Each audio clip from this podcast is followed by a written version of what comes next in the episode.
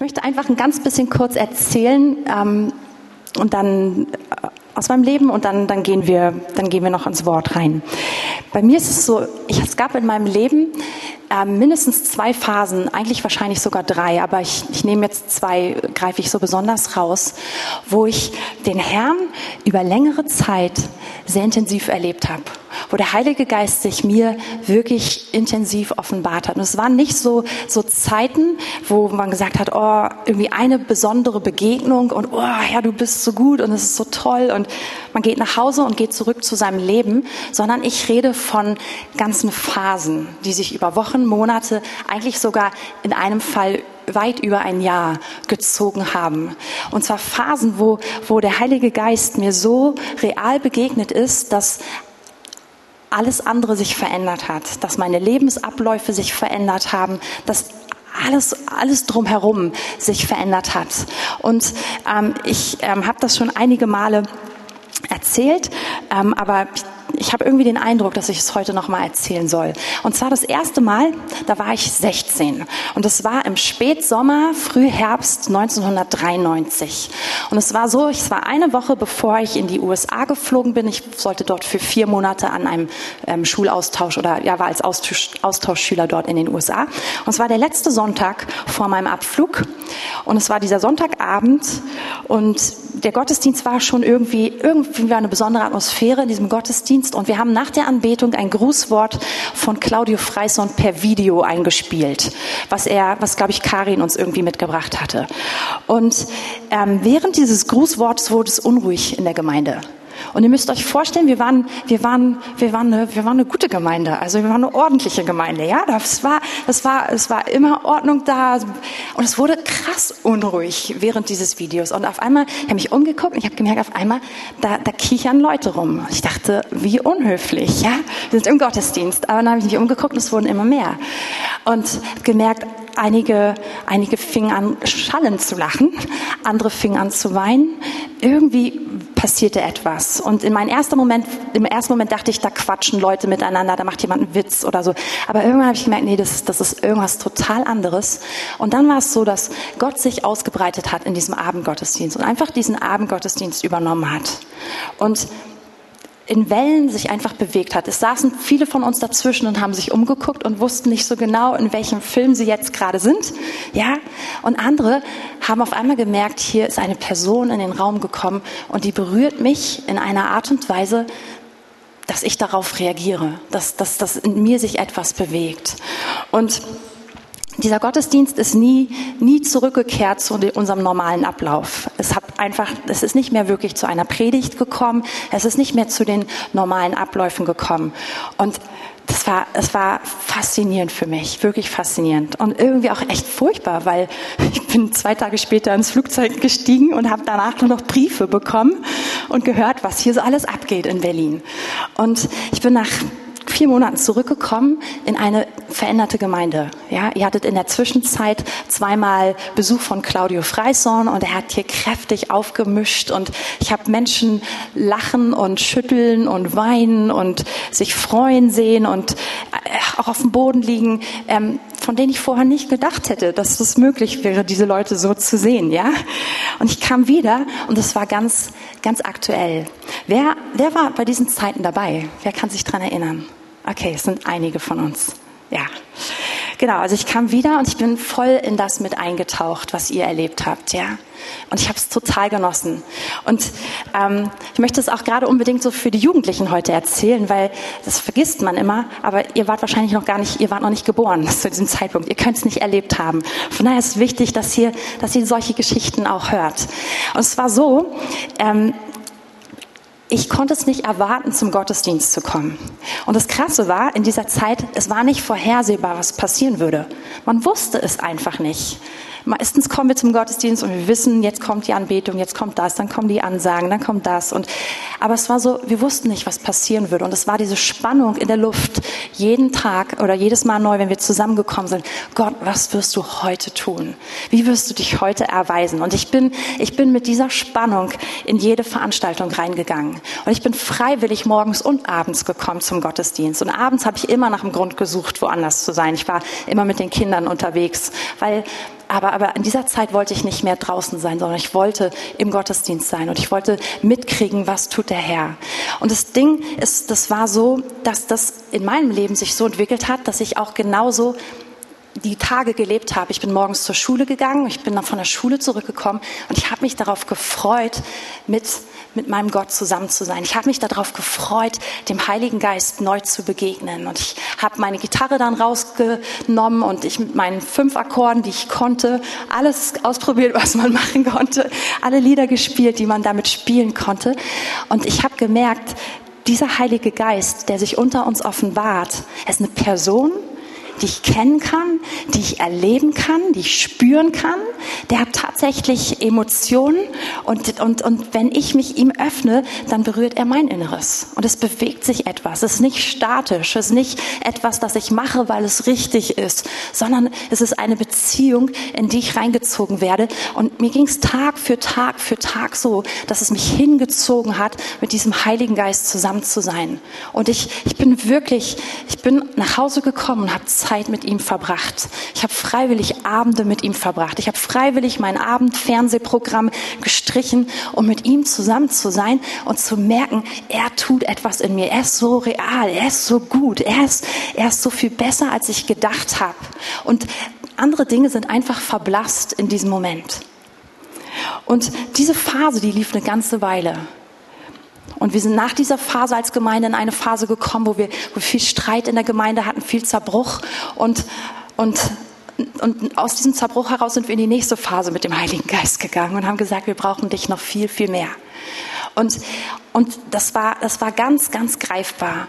Und das Krasse ist, es gibt, einen, es gibt einen, einen, Unterschied zwischen vorher und nachher. Ja, ich, ich, ähm, ich habe einen Zugang zu Gott gefunden, den ich vorher nie hatte. Ich habe eine Beziehung zu ihm entwickelt, die ich vorher nie hatte. Ich habe gelernt, angefangen zu lernen, was es heißt, ihn anzubeten, was mir vorher nicht so, so kostbar war. Und Gott hat angefangen, meine, meine Person zu verändern ganz, einen Punkt, er hat ganz viel Menschenfurcht weggenommen. Ja? Ich, ich, war, ich war eine andere Person. Ich war anders im Umgang mit anderen Menschen, besonders in Situationen, wo ich mich sonst unwohl gefühlt habe. Ich war anders. Er hat mich verändert. Und aus dieser Zeit heraus, da hatten wir, haben wir dann auch angefangen, diese Intensivabende zu haben als Gemeinde. Und das ist, also das stammt alles aus dieser Zeit und aus diesem Verlangen, mit ihm zusammen zu sein. Und, und diese Zeit ist ist wirklich, wenn es die nicht gegeben hätte in meinem Leben, dann wäre ganz viel danach anders gelaufen, weil es ein krasses Vorher und Nachher gibt. Und was ich probiere zu beschreiben ist, es war nicht eine Begegnung, es war nicht ein Moment, es war nicht ein Tag, es war nicht eine Woche, sondern es war eine ganze Zeit, in der sich in mir so etwas aufgebaut hat, so ein Hunger nach ihm, ähm, ich einfach dranbleiben wollte und dranbleiben musste und er mich in was Neues reingezogen hat. Ähm, viele, viele Jahre später, 2000, im Herbst 2009, war die nächste so eine Phase, in die ich so reingekommen bin. Und da hatten wir hier diese Konferenz, ähm, wo, wir, wo wir Buße getan haben über die Berliner Erklärung und die hieß Komm, Heiliger Geist, diese Konferenz. Es war eigentlich nur ein Tag. An dem Tag hat Gott mich wirklich, ist er mir ganz stark begegnet. Und ich bin hier echt aus Versehen reingelaufen. Ich hatte nicht mal auf dem Schirm, dass die Konferenz an dem Tag ist. Und ich, ähm, ich habe den ganzen Tag von morgens bis abends hier verbracht und einfach geweint. Ich bin, bin innerlich zerbrochen darüber, wie sehr ich den Heiligen Geist ignorieren konnte in meinem Leben. Eigentlich wollten wir Buße tun darüber, wie sehr wir ihn aus dem Land ausgeladen haben, aber ich kam fast nicht über den Punkt hinweg, wie sehr ich ihn aus meinem eigenen Leben ausgeladen habe. Ja? Und, und ich war zerbrochen darüber. Ich konnte nicht aufhören von, von morgens Frühgebet um sechs sechs bis abends. Ich konnte nicht aufhören zu weinen darüber und, und einfach zu sagen, es tut mir so leid. Und aus dieser Phase heraus oder aus diesem Tag heraus hat der Heilige Geist mich in eine Zeit reingezogen, wo ich einfach nur gemerkt habe, wie real er ist. Und äh, parallel dazu war dann in, in, in IHOP in, in Kansas City so ein Aufbruch, wo, wo viele Studenten den Herrn ganz intensiv erlebt haben und neu Zugang auch zum Heiligen Geist gefunden haben. Ich habe einiges davon im Webstream verfolgt, aber das, ich war nie da das Eigentliche hat einfach bei mir zu Hause stattgefunden. Einfach in meinem Wohnzimmer oder, oder auch wenn ich hier in, in Gruppen war, in Gebetstreffen. Und es war so, es war wie so ein Sog.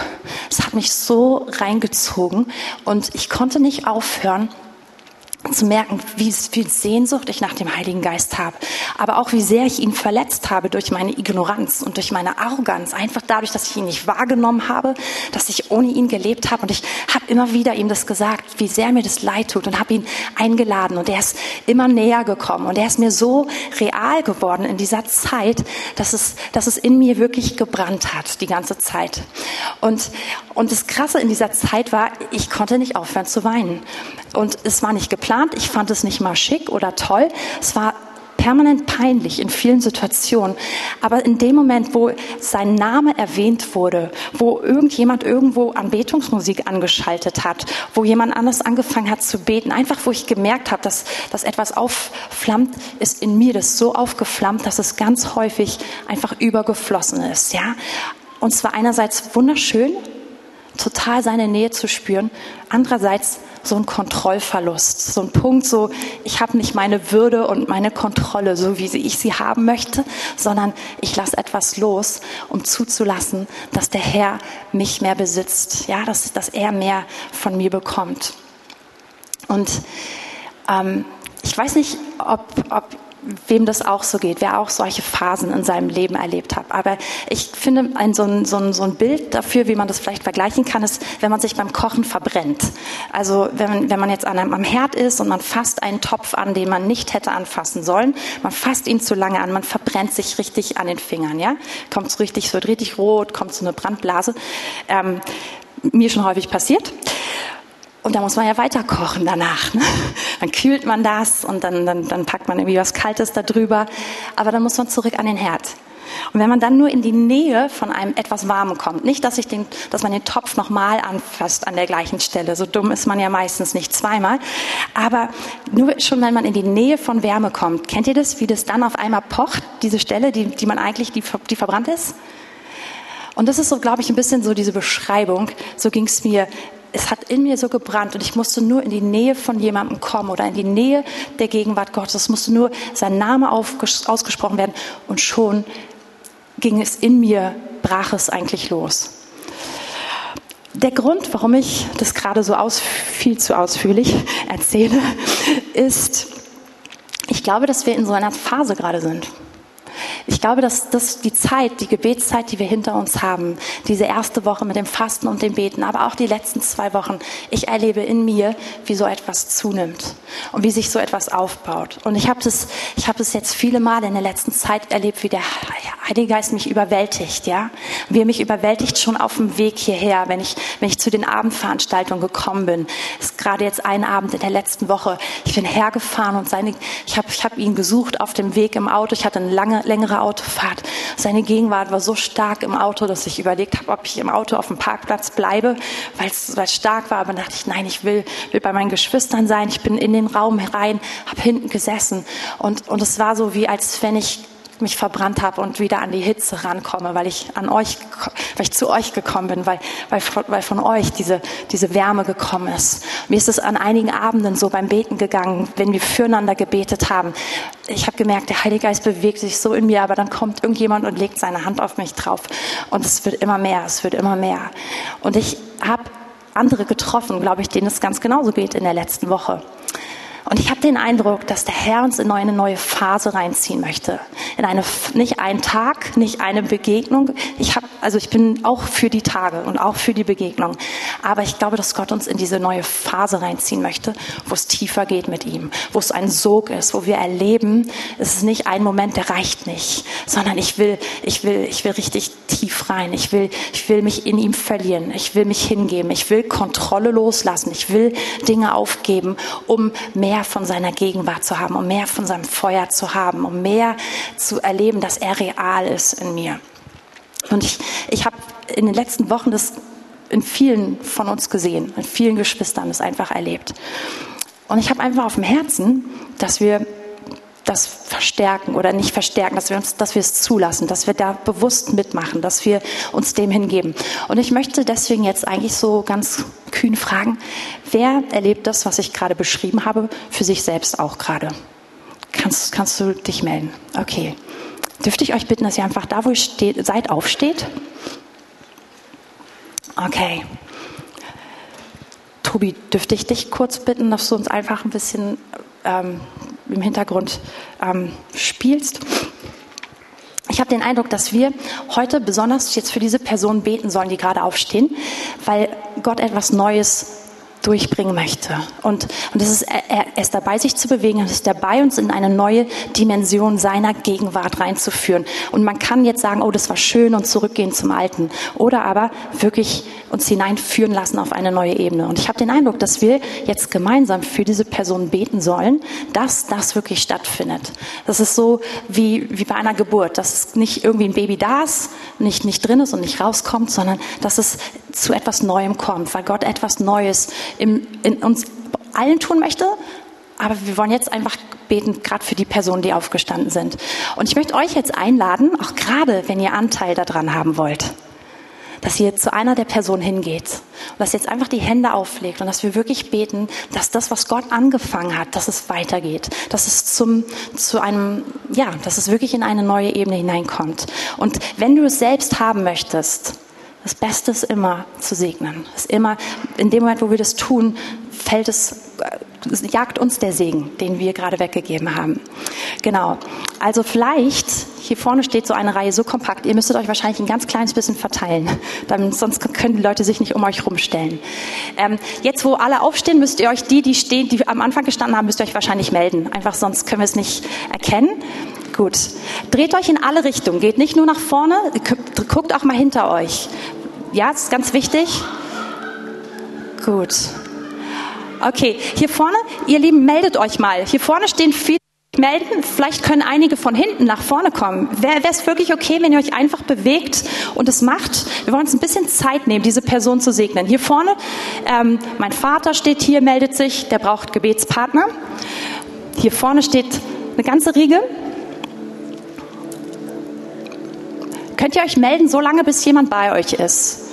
Ähm, ihr Lieben von hinten und ihr Lieben von den Seiten, wenn ihr mit mehr als zwei oder drei Leuten an einer Person steht, dann bitte bewegt euch doch und kommt zu den Personen, die vorne noch stehen. Oh, vielen, vielen, vielen, vielen Dank. Das ist echt gut, dass ihr das macht. Okay. Okay, und Heiliger Geist, wir laden dich ein. Und wir geben dir freie Hand, dass du so wirkst, wie du wirken möchtest. Nichts ist verboten, solange du es tust, Herr. Heiliger Geist, wir, wir brauchen dich.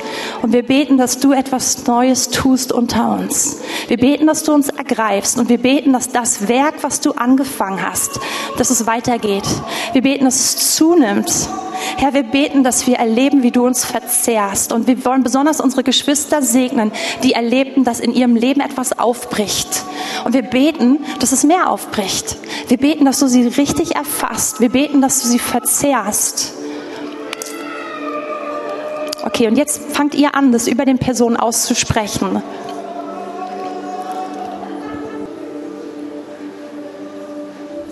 So, lass uns noch einen Moment dranbleiben, noch nicht aufhören, einen Moment noch weitermachen.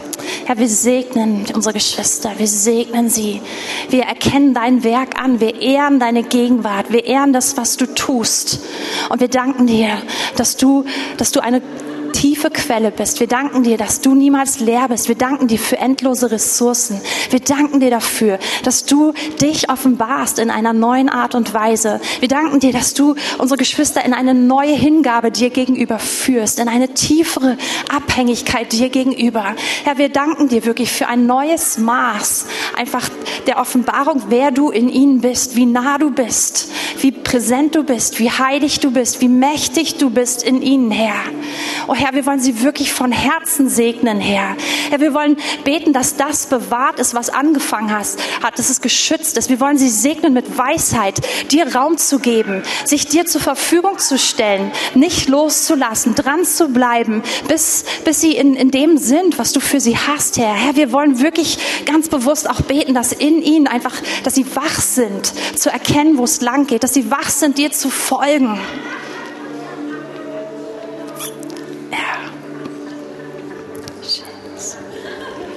So, dann aber stehen. Ja. Ja. Okay, irgendwie wirkt Gott schon in einigen. Gerade, es muss nicht laut sein, es kann ganz leise sein, aber Gott tut etwas. Und Herr, wir ehren dich einfach, wir ehren deine Gegenwart. Okay. Ja. Und wenn ihr möchtet, könnt ihr einfach ganz einfach in dieser Atmosphäre bleiben, aber einfach so auf eurem Platz gehen, einfach weiter in der Empfangshaltung bleiben. Einfach, ja.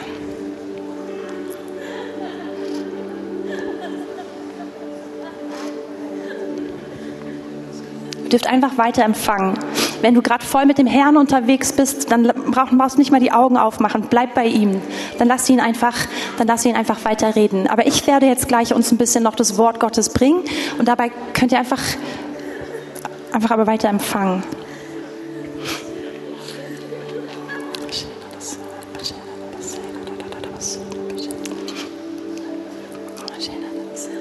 Und Heiliger Geist, wir laden dich ein, dass du dich ausbreitest unter uns. Dass du wirklich Hunger nach dir groß machst in uns, in jedem von uns. In jedem von uns. Du bist, du bist unser Gott, du bist der gleiche für jeden. Erfasse uns und ergreife uns mehr heute Morgen.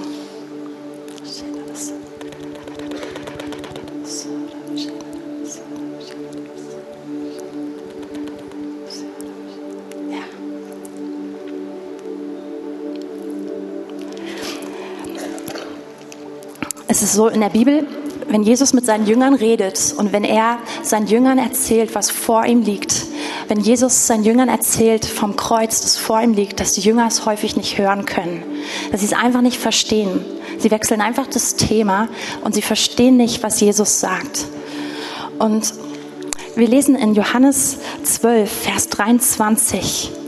Und es ist die Situation, wo, wo Jesus einzieht nach Jerusalem. Und es ist kurz vom Passafest.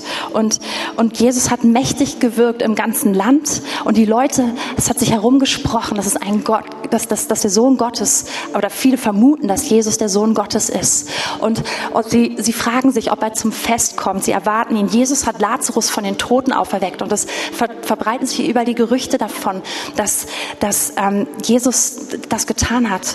Und die Leute erwarten ihn. Und auf einmal heißt es, er kommt.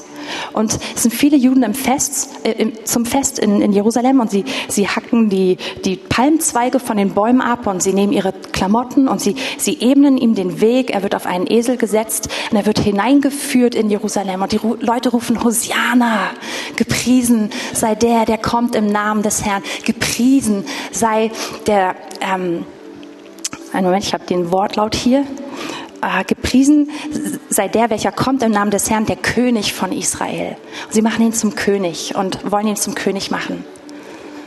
Und in diesem Moment erwarten viele Leute total viel unterschiedliche Sachen. Viele vom Volk erwarten jemanden, der sie befreit von den Römern. Viele Jünger erwarten endlich eine, eine Herrschaft Jesu und dass sie Teil daran haben dürfen, dass sie mitregieren dürfen.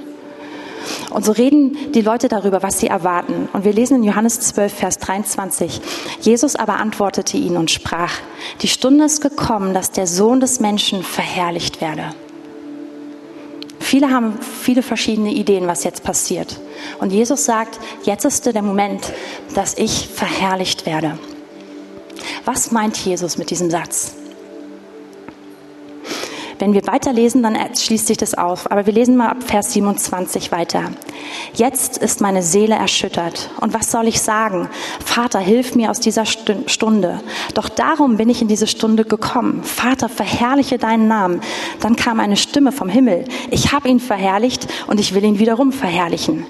Die Menge nun, die dabei stand und dies hörte, sagte, es habe gedonnert. Andere sagen, ein Engel habe mit ihm geredet. Jesus antwortete und sprach, nicht um meinetwillen ist diese Stimme geschehen, sondern um euretwillen. Jetzt ergeht ein Gericht über diese Welt. Nun wird der Fürst dieser Welt hinausgeworfen. Und ich, wenn ich von der Erde erhöht bin, werde ich alle zu mir ziehen. Das sagte er aber, um anzudeuten, durch welchen Tod er sterben würde. Wenn Jesus davon redet, dass er verherrlicht wird und dass er erhöht wird, dann meint er nicht, dass er das Triumphal, seine Größe und alles sichtbar wird, sondern er meint, dass er sich für uns gibt. Er meint, dass er ans Kreuz geht. Und, oh, Dankeschön. Und er, er sagt es seinen Jüngern und sie verstehen es immer und immer wieder nicht.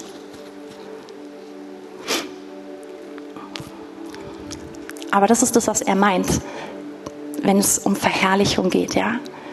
Und das ist, was Jesus für uns getan hat. Wir lesen das viele Mal im Johannesevangelium und jedes Mal, wenn er sagt, erhöht oder verherrlicht, ist das gemeint damit. Es ist gemeint, dass Jesus ans Kreuz gehen wird, dass er sterben und auferstehen wird. Wenn er erhöht wird, dass er am Kreuz erhöht hängen wird. Und das ist, das ist der Moment seiner Herrlichkeit. Und das war kein Unfall. Es war nicht irgendwie Plan B, es war nicht, ach, eine blöde Situation, aber Jesus sollte ja sowieso für uns sterben, also nutzen wir das so. Sondern das war von Anfang an der Plan. Circa 60 Jahre nachdem Jesus für uns ans Kreuz gegangen ist, gestorben ist, auferstanden ist, gibt es einen seiner Jünger, den Johannes, der noch übrig ist als, als letzter Apostel. Und er ist auf der Insel Patmos. Und Johannes hat diese gigantische Offenbarung.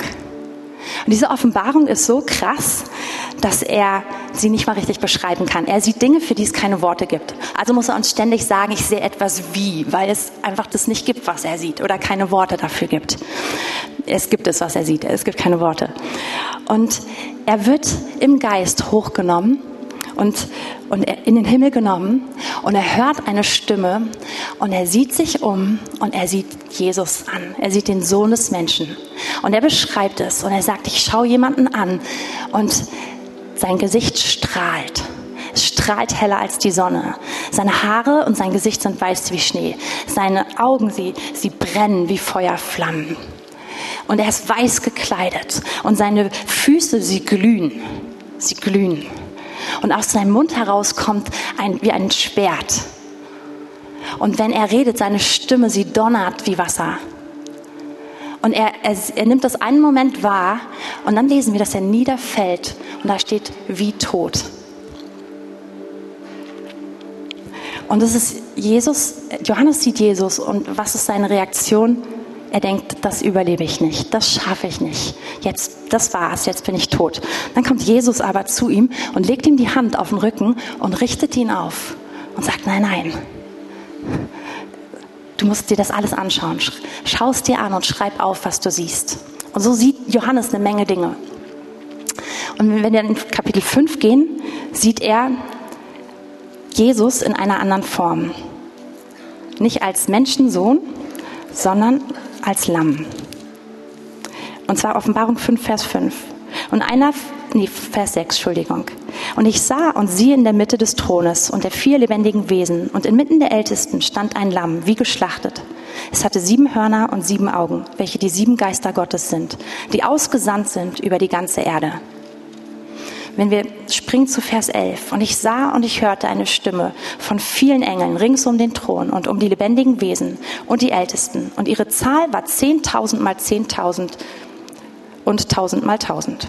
Die sprachen mit lauter Stimme, würdig ist das Lamm, das geschlachtet worden ist, zu empfangen Kraft und Reichtum und Weisheit und Stärke und Ehre und Ruhm und Lob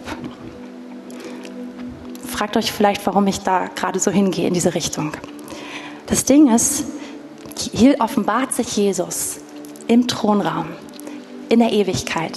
Und eine Gestalt, die er in der Ewigkeit hat, ist die als Lamm.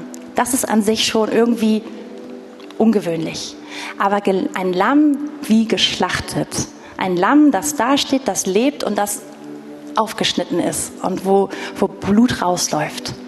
Und das ist die Form, die Jesus in der Ewigkeit auch hat, wie er sich zeigt. Und alle, die es sehen, sagen, würdig, herrlich, wow. Merkt ihr, das ist sehr ungewöhnlich. Eigentlich wir als Menschen, wir wollen einen Helden haben, der total anders ist. Wir wollen diesen Helden haben, der überwunden hat, der herrlich, wunderschön ist, wo alles perfekt ist. Und, und da Jesus präsentiert sich als der Überwinder, aber er präsentiert sich als das Lamm, das geschlachtet worden ist. Und in seiner Herrlichkeit zeigt Jesus, wie er zu dieser Herrlichkeit gekommen ist, nämlich durch das Kreuz, durch Leiden, durch sich selbst aufgeben. Und es bleibt für immer so. Das ist die Form, die er mag, die er liebt und die ihn verherrlicht. Und wisst ihr was? Wir sind gerufen, genau dazu auch. Wir sind gerufen, seine Nachfolger zu sein. Und wenn wir jetzt zurück zu unserem Text in Johannes gehen, ich habe eben eine Passage am Anfang übersprungen und die können wir jetzt nochmal uns zusammen anschauen, dann ruft dieser Text uns genau dazu. Jesus sagt in Johannes 12, wo ich eben angefangen habe zu lesen, 23, wahrlich, die Stunde ist gekommen, der Sohn des Menschen soll verherrlicht werden. Und dann 24, Vers 24, wahrlich, wahrlich, ich sage euch, wenn das Weizenkorn nicht in die Erde fällt und stirbt, so bleibt es allein. Wenn es aber stirbt, so bringt es viel Frucht. Wer sein Leben liebt, der wird es verlieren. Wer aber sein Leben in dieser Welt hasst, oder auch in den Parallelstellen heißt auch immer wieder verliert, der wird es zum ewigen Leben bewahren. Und ich glaube, Gott ruft uns, seine Nachfolger zu sein. Und Gott ruft uns in eine Phase, wo wir unsers niederlegen wo wir das erleben, was er erlebt hat. Niemand von uns muss ans Kreuz gehen. Niemand von uns muss einen Erlösungstod ähm, sterben. Das können wir gar nicht. Das ist vollbracht, das ist gültig, das ist vollendet. Alles daran müssen wir nichts mehr, dem müssen wir nichts mehr hinzufügen. Aber wir sind gerufen, die Geschichte von Jesus in unserem Leben wiederzuspiegeln. Wir sind gerufen zu seiner Herrlichkeit, wir sind gerufen zu seiner Ehre. Aber unser Weg dahin der wird nicht anders sein als der von Jesus. Der wird nicht anders sein als der unseres Meisters. Denn er sagt, wer sein Leben liebt, wer sein Leben festhält, sein Eigenleben, seine Seele, so wie sie war, das alte Leben, der wird es verlieren. Aber wer es verliert um seinetwillen, der wird es gewinnen. Und ich glaube, dass das das ist, was wir gerade erleben, dass der Heilige Geist uns tief in eine Zeit mit ihm reinruft, wo wir unseres verlieren. Und das ist wunderschön und auch irgendwie kostet es was gleichzeitig. Es ist wunderschön, aber wir geben auch was ab.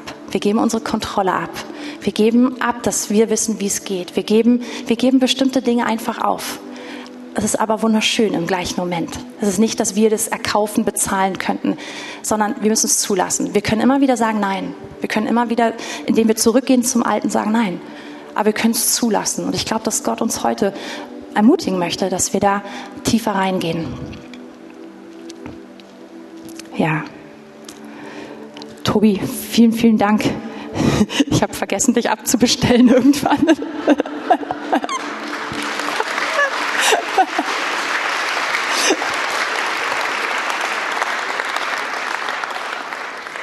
Könnte man sich auch dran gewöhnen, ne? Für den Fall, dass man die Predigt nicht mag, kann man wenigstens die Musik genießen. genau. Also ich glaube, wir sind, wir befinden uns einfach an dieser Stelle. Und ich möchte jetzt kurz ähm, Philippa 2 mit uns anschauen. Die, diese Stelle macht es klar. Jetzt geht's von alleine. Philippa 2, ab Vers 5. Da heißt es, ähm, da, da, da, da wird erzählt, wie Jesus auf die Welt gekommen ist und wie er es nicht wie ein Raub festgehalten hat, Gott gleich zu sein. Und da heißt es, dass wir seine Nachahmer werden sollen, in Philippa 2, Vers 5, dass wir genauso sein sollen wie er, weil er es nicht festhielte, wie ein Raubgott gleich zu sein, sondern sich entäußerte.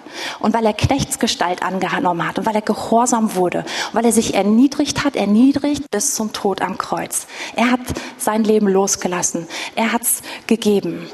Und deswegen hat er den Namen, der über allen Namen ist. Deswegen ist er erhöht worden.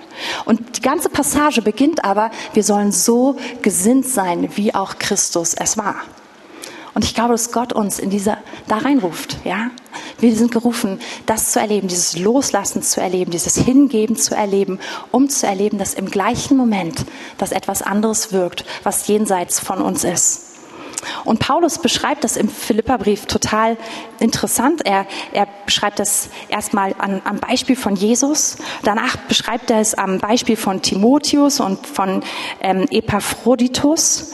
Und dann im Kapitel 3 sagt er, bei mir ist es ganz genauso. Ich musste genau das machen. Und dann kommt diese bekannte Stelle, wir haben sie auch letztes, letzte Woche schon gelesen, die ist immer gut, wir lesen sie einfach nochmal.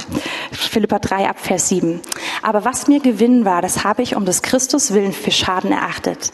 Ja, wahrlich, ich erachte alles für Schaden gegenüber der alles übertreffenden Erkenntnis Christi Jesu meines Herrn, um dessen Willen ich alles eingebüßt habe. Und ich erachte es für Dreck, damit ich Christus gewinne. Also Paulus sagt, ja, ich gebe was ab. Ich gebe mein Altes ab.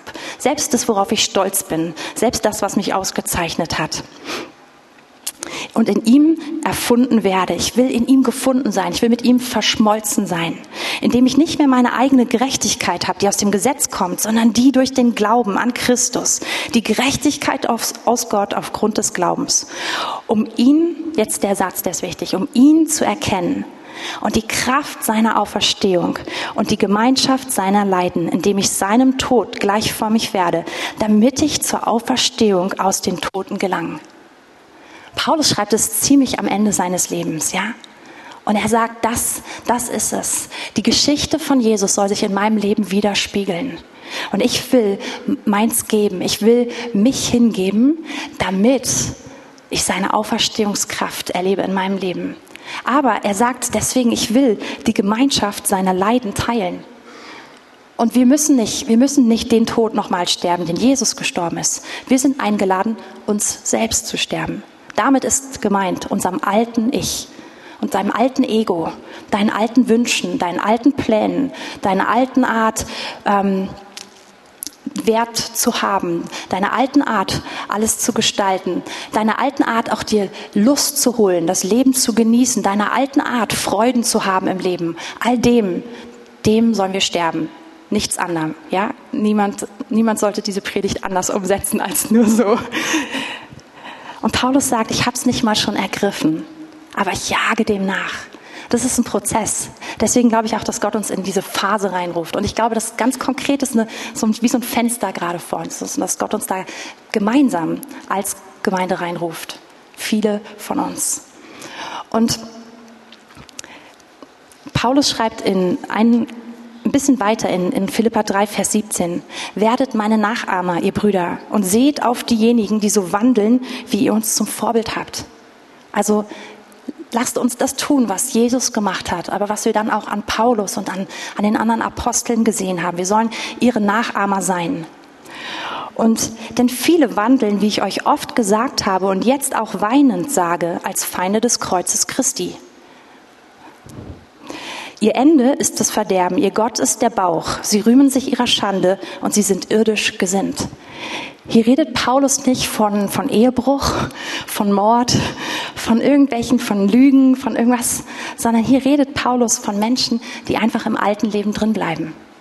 Und sie sagen das, und er sagt aus unter Tränen, er sagt, dafür seid ihr gar nicht, dazu seid ihr nicht bestimmt. Das ist keine Ehre für das Kreuz, sondern wir sind gerufen, Nachahmer Jesu zu sein und an diesen Punkt zu kommen, wo wir unser Leben ihm hingeben. Meine letzte Bibelstelle, die veranschaulicht das, diesen Prozess. Ich, ich, ich renne mit euch gerade durch, durch Bibelstellen. Sorry. Die ganz bekannte Passage, Passage aus Römer 8. In diese, die ist so reichhaltig, da ist so, so viel drin. Aber hier geht es auch um dieses, um dieses Bild von sich selbst sterben und neues Leben bekommen. Und von daher möchte ich diese Stelle einfach kurz aufgreifen.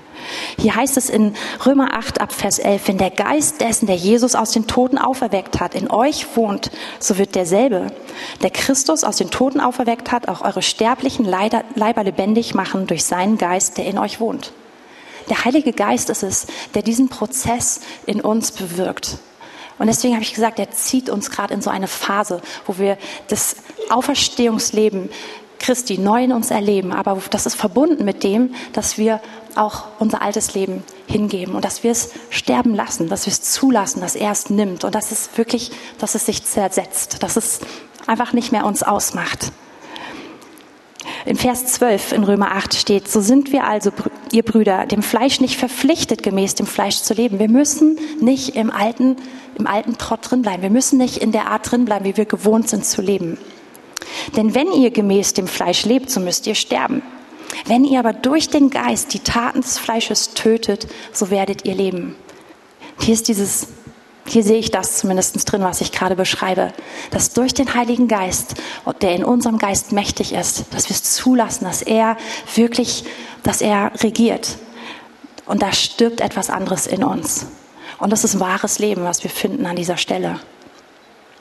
Und wenn wir jetzt dann weiterlesen, denn alle, die, Geist, die durch seinen Geist geleitet sind, die sind Söhne Gottes dann äh, lesen wir auf einmal, was stattfindet, wenn wir merken, dass diese Herrschaft in uns ist. Wir wissen, wer wir sind. Wir wissen, dass wir Kinder Gottes sind. Wir wissen, wie Vers 1 von, von dem Kapitel sagt, dass keine Verdammnis mehr in Christus ist. Das, das, das, das, ja, das wissen wir einfach. Und das sind Zeichen, woran du festmachen kannst, ob du schon da, ob du da tief reingegangen bist oder nicht. Weißt du, wer du bist? Weil wenn du das tust, das passiert automatisch, dass der Heilige Geist dieses Zeugnis in uns gibt. Vers 16 sagt es, der Geist selbst gibt Zeugnis zusammen mit unserem Geist, dass wir Gottes Kinder sind. Und jetzt Vers 17, wenn wir aber Kinder sind, so sind wir auch Erben, nämlich Erben Gottes und Miterben des Christus, wenn wir wirklich mit ihm leiden, damit wir auch mit ihm verherrlicht werden. Merkt ihr, dass immer da, wo diese Verherrlichung ist, da geht es darum, dass wir auch etwas loslassen. Und es gibt verschiedene Sorten von Leiden, nicht nur dieses. Aber es ist auch ein Leiden, etwas, das Alte loszulassen, ja? Aber, aber der Herr ruft uns da hinein. Und was ich so stark finde an dieser Passage, er ruft uns dahin, dass wir wissen, wer wir sind, dass wir unsere Erbschaft kennen.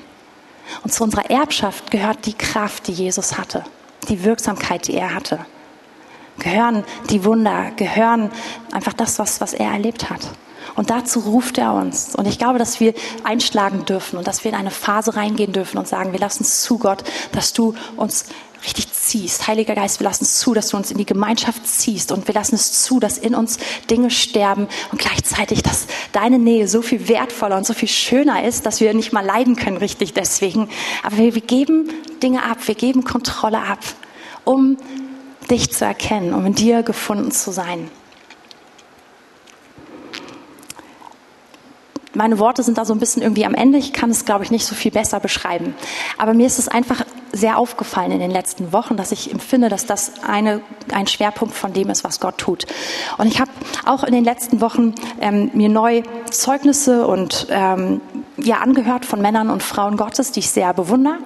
Und unter anderem habe ich habe ich ähm, das Zeugnis von Heidi Baker ähm, wieder neu gehört und auch vielleicht aus einer anderen Perspektive gehört.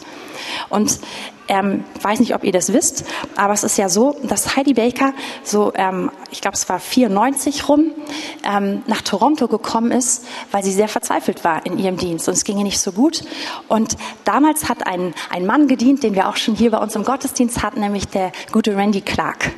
Und der war dort in, in Toronto am Dienen und es hat gerade dort so einen Aufbruch angefangen. Die haben eigentlich das erlebt, was wir genau in der gleichen Zeit auch erlebt haben. Die waren verzückt, die haben gemerkt, boah, Gott kann man erleben. Gott ist so viel näher, als wir je gedacht haben. Die Leute haben sich der Gegenwart Gottes und besonders der Gegenwart des Heiligen Geistes ausgesetzt. Und Randy Clark war einer von denen, die das so richtig vorangetrieben haben und die Gott da gebraucht hat in dieser Stelle.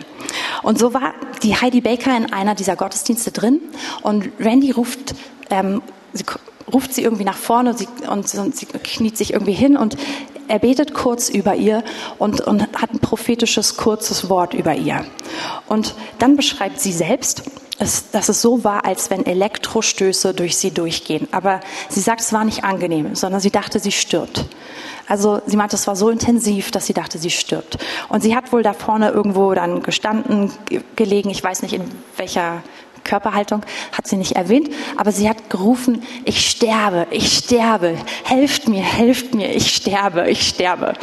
Und dann sagt sie ja und drumherum war einfach Gottesdienst und keiner hat reagiert. Und sie so, Mann, ich sterbe wirklich. Und dann ruft sie zu Gott und sagt, ich sterbe. Und dann sagt sie, und Gott sagt, ja, gut, gut so. Genau das soll passieren. Und sie so ein bisschen, hm, ich dachte, du hilfst mir jetzt. Und Gott signalisiert ihr, nein, das ist genau das, was ich gerade mit dir vorhabe. Und ich kenne eigentlich ihre Story ganz gut, aber der Teil war mir nicht mehr so bewusst. Und sie beschreibt dann da, wie sie eine Woche dort in der Gegenwart Gottes auf dem Boden liegt. Und für uns klingt es wahrscheinlich sehr romantisch. Sie hat es dann aus der Perspektive beschrieben, wie sie es wahrgenommen hat. Und sie sagt, es war so intensiv. Und, aber es war auch so, dass sie immer wieder dachte, sie stirbt. Und dann war der erste Abend zu Ende und es war zwei Uhr morgens. Und sie sagt, dass eine, eine Lady mit viel Autorität in den Raum gekommen ist. Die war der Schließdienst. Und sie hat gesagt, so, alle raus. Und sie hat das mit deutlicher Stimme gesagt. Und Heidi sagt, ich konnte mich nicht bewegen. Ich konnte nicht aufstehen. Ich wollte wirklich, ich will gehorsam sein. Aber es ging nicht. Und dann hat sie erzählt, wie diese Frau deutlich alle rausgetrieben hat und dann zu ihr gekommen ist. Und sie hatte schon Angst. Aber sie meinte, ich konnte nichts machen. Und dann meinte sie, ich sehe schon, das kannst du heute nicht wo musst du denn hin? Ich fahre dich. Und sie konnte nicht sagen, wo sie hin muss. Dann meint sie, okay, kein Problem, ich gehe an deine Tasche. Da werde ich sicher einen Hinweis auf dein Hotel finden. Und dann holt sie aus ihrer Tasche, also die ähm, Hotelschlüsselkarte, was auch immer raus und holt sich ein paar Ordner und trägt Heidi Baker in ihr Auto und fährt sie dann ins Hotel. Und da tragen die Ordner sie in ihr Zimmer, schließen ihre Tür aus, legen sie auf ihr Bett, sagen gute Nacht und gehen. Das war real so. Sie meinte, noch verrückter war der nächste Morgen, weil irgendwie haben die geklopft an der Tür, haben aufgemacht von außen, sie weiß nicht wie, sind reingekommen, haben sie wieder genommen und haben sie zurückgefahren in Gottesdienst und wieder einfach vor die Bühne hingelegt. Und ähm, sie sagt dann irgendwann im zweiten oder dritten Tag ist ihr Mann eingetroffen, der etwas später nachkam und der hat sich dann die restliche Woche um sie herum um sie gekümmert und hat diesen Job dann also für sie gemacht. Ich glaube, das ist ganz viel beruhigender, wenn man weiß. Genau. Aber sie sagt, es war eine ganze Woche, dass nichts ging. Sie meint, ich habe alles gehört, ich habe alles wahrgenommen, ich konnte nicht reden, ich konnte nicht essen alleine. Ich konnte überhaupt nicht laufen. Sie meinte, im Hotel haben die Leute gedacht, dass sie, dass sie total, wie sagt man, also vollständig gelähmt ist, ja, weil sie, weil sie einfach nur rausgeschliffen und reingeschliffen wurde. Und, und sie hat erzählt, dass, was sie abgegeben hat. Aber dass es für sie so ein Punkt war, wo sie gemerkt hat, sie muss sich sterben. Und und das war nicht so eine Sache, die in einer Sekunde oder die in einer kurzen Begegnung stattfindet, sondern etwas, was Zeit braucht, dem sie sich auch danach einfach immer wieder hingegeben hat und gesagt hat, da will ich reingehen. Und ehrlich gesagt habe ich dann angefangen, als ich das so gehört habe, dachte ich, ja, das ist genau das, was ich auch gerade erlebe. Ich glaube, das ist das, was viele von uns gerade erleben. Und dann habe ich angefangen, habe einfach gedacht, jetzt muss ich nochmal mir die anderen Berichte alle angucken. Und dann habe ich angefangen, viele meiner, meiner Helden oder meiner Vorbilder, die für mich, so wie Paulus es sagt, ähm, die Vorbilder sind im Glauben, denen wir nacheifern sollen, einfach mal anzuschauen. Und habe gemerkt, Mensch, die haben alle so einen Bericht, ja? Die haben alle so einen Bericht, wo sie sagen, eigentlich ich, ich sterbe mir total. Aber hier passiert etwas in dem gleichen Moment, wo sich die Herrlichkeit und die Nähe Gottes offenbart, wo etwas in uns brennt, mehr brennt als je zuvor und wo die Realität seiner Gegenwart auf einmal alles andere übersteigt. Und ich glaube, das ist, wo Gott uns einfach hinruft. Und dazu möchte ich uns einfach nur ermutigen. Ich bin euch da, glaube ich, nicht voraus sondern ich bin einfach dabei. Ich bin mit auf dem Weg. Und ich glaube, wir sollten dranbleiben. Und ich glaube, dass der Heilige Geist uns an der Stelle wirklich ermutigt, dran zu bleiben, uns hinzugeben, auch bewusst immer wieder diesen Punkt zu suchen, weil an diesem Punkt einfach die Begegnung mit ihm so besonders lieblich ist und besonders viel Kraft da ist. Jetzt könnt ihr wirklich kommen.